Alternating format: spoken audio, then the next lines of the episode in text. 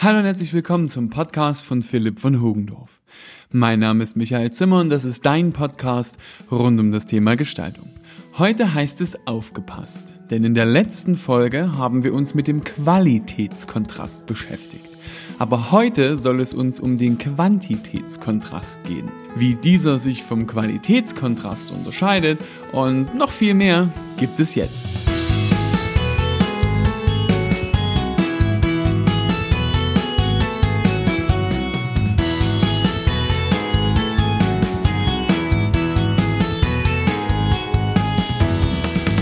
Ich gebe zu, es ist etwas verwirrend oder schwierig auseinanderzuhalten. Die beiden Kontraste klingen ja auch nahezu gleich.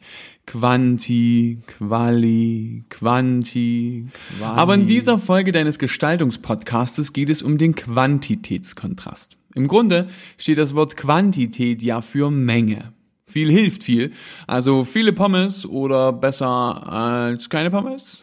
Oder ein 500 Gramm Steak, auch diese leckeren veganen, auf einem Teller gegenüber 20 Gramm Erbsenschaum. Der Unterschied in der Menge soll uns in diesem Kontrast also beschäftigen. Wie gehen wir vor? Wir beginnen mit der Definition. Ich erkläre dir die Wirkung des Kontrastes. Im Nerdteil gibt es wie immer abseits vom Lernstoff spannende Zusatzinfos und danach gebe ich dir Tipps für deinen Einsatz des Kontrastes in deiner Praxis. Beginnen wir als erstes mit der Definition. Der Quantitätskontrast wird auch Proportionskontrast oder Mengenkontrast genannt. Er entsteht durch die Gegenüberstellung verschieden großer Farbflächen. Der Quantitätskontrast ist eigentlich ein Formkontrast. Er entsteht durch die Gegenüberstellung von vielen und wenigen oder großen und kleinen Flächen. Auch die Gegensätze groß, klein, lang, kurz, breit, schmal oder dick, dünn bilden einen Quantitätskontrast. Der einfachste, stärkste und somit wichtigste Quantitätskontrast bildet sich durch eine kleine violette Fläche und eine große gelbe Fläche. Okay, das ist nun wirklich sehr gegensätzlich. Das Wort Mengenkontrast kann etwas irritieren, da es nicht rein nur um die Menge, also eine messbare Anzahl geht, sondern eben um, nennen wir es, Ausbreitung von Elementen. Egal wie viel oder wie groß diese sind.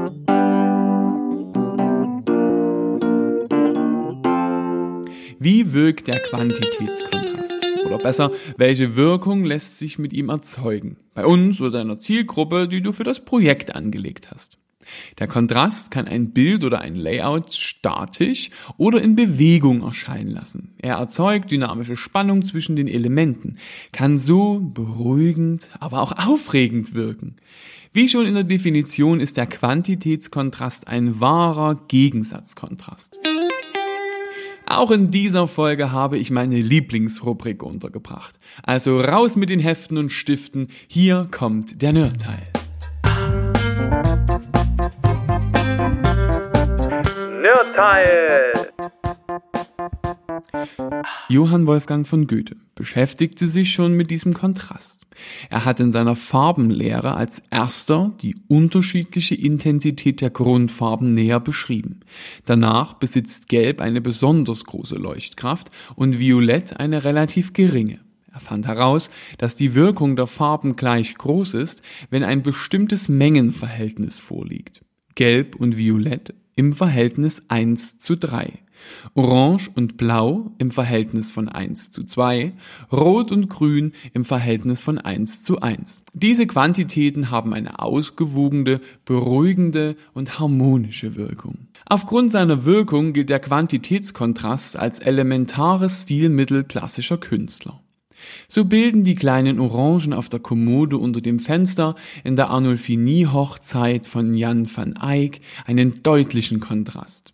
Auch in der Sternennacht über der Rhone von Vincent van Gogh bildet das Paar rechts unten am Bildrand einen prägnanten Quantitätskontrast. Wie schon letzte Woche lassen mich diese alten Meister im Nerdteil nicht wirklich los. Aber ich liebe die Kunst und ihre Geschichte. Seht es mir also nach. Kommen wir aber nun zu den Einsatzmöglichkeiten. Zum Einsatz bringen kannst du den Quantitätskontrast gerne in Kombination mit anderen Kontrasten, um zum Beispiel Gegensätze herauszuarbeiten. Du kannst damit Unterschiede wie dick, dünn, groß, klein, breit und schmal sehr gut zeigen. Aber es ist auch möglich, eine Steigerung von Elementen durch ihren Größenunterschied zu zeigen. Sehr gut also eignet es sich, um eine Navigation oder den gesamten Inhalt einer Website durchzustrukturieren. An dieser Stelle nenne ich euch ja immer aktuelle Beispiele aus der Werbung, wo dieser Kontrast zu finden ist. Dieses Mal liegt eines der bekanntesten Anwendungsbeispiele schon etwas zurück. 2007 hat Cisco eine Kampagne gemacht mit einer Gruppe von Mönchen auf einer Treppe. Aber auch heute kommt der Kontrast sehr oft zum Einsatz. Wie schon so oft lässt sich hier auch Apple anführen. Aber diesmal auch die Bildzeitung. Fassen wir also noch einmal kurz zusammen. Der Quantitätskontrast wird auch Proportionskontrast oder Mengenkontrast genannt. Er entsteht durch die Gegenüberstellung verschieden großer Farbflächen. Der einfachste, stärkste und somit wichtigste Quantitätskontrast bildet sich durch eine kleine violette Fläche und eine große gelbe Fläche. Johann Wolfgang von Goethe hat in seiner Farbenlehre als erster die unterschiedliche Intensität der Grundfarben näher beschrieben. Mit diesem Kontrast kannst du sehr schön Unterschiede herausarbeiten. Vielleicht noch ein Essensbeispiel zum Schluss. Der Quantitätskontrast ist der Mengenunterschied, also wie viel mehr ihr im Vergleich zu eurem Bruder auf dem Teller habt, wenn ihr bei Oma zum Mittagessen seid. Oder die Pommes der beiden großen Fastfood-Riesen. Beide haben welche, aber die Qualität unterscheidet sich doch. Qualität ist ein schönes Schlusswort. Wenn dir diese Folge gefallen hat, dann würde ich mich freuen, wenn du es weiter sagst und auch nächste Woche hier wieder reinhörst. Denn nur wer den Podcast hier abonniert, verpasst nichts mehr. Also dann, bis zum nächsten Mal. Ich wünsche dir eine gute Zeit und sage Servus und auf Wiederhören.